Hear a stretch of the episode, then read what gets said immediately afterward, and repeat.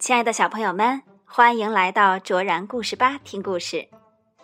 正月十五是我国的传统节日元宵节，在这一天，按照传统的习俗呢，我们要吃元宵、闹花灯、猜灯谜等等。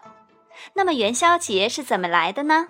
今天卓然姐姐就和大家说一说元宵节的来历。内容来自《传统节日》一书，策划杨忠。文字向华，贵州人民出版社出版。正月十五闹花灯，许许多多的花灯，每盏灯上都有一条灯谜。我们来看看这条吧：五彩斑斓一身轻，飞落人间不知情。无端变作盘中物，惊动天宫火焰兵。这条灯谜呀，不猜东西，不猜人物，它里面藏着一个传说，是一个关于元宵节来历的传说。在很久以前，毒蛇和猛兽非常多。四处伤害人和牲畜，于是人们组织起来，带着弓箭和棍棒上山除害。有一只神鸟是天帝的宠物，它在天上待得无聊，飞到人间瞎转悠，被猎人们误以为是猛禽，给射死了。天帝就此震怒，立刻传旨火部天兵于正月十五这一天降下天火，要把所有人还有他们的房舍、牲畜、财物烧个精光。他们的话呀，被天帝的小女儿听到了。天女心地善良，不忍心看到无辜的人间百姓受难。他冒着被父王惩罚的危险，驾着祥云，偷偷来到人间。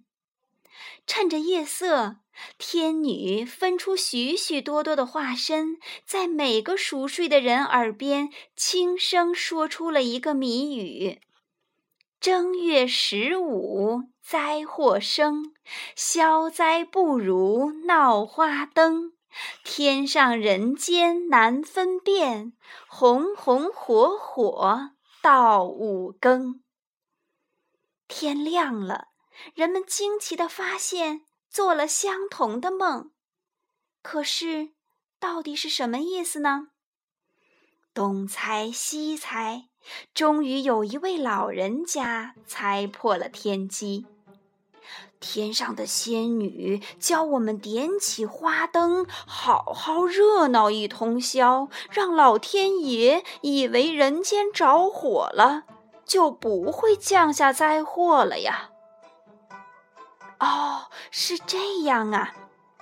于是家家户户赶紧忙活起来，在正月十五这一天。挂花灯、放花炮、敲锣打鼓，热热闹闹。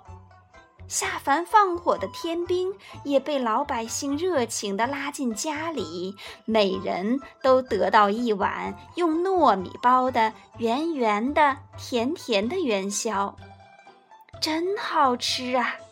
大家完全忘记了放火这件事儿。到了晚上。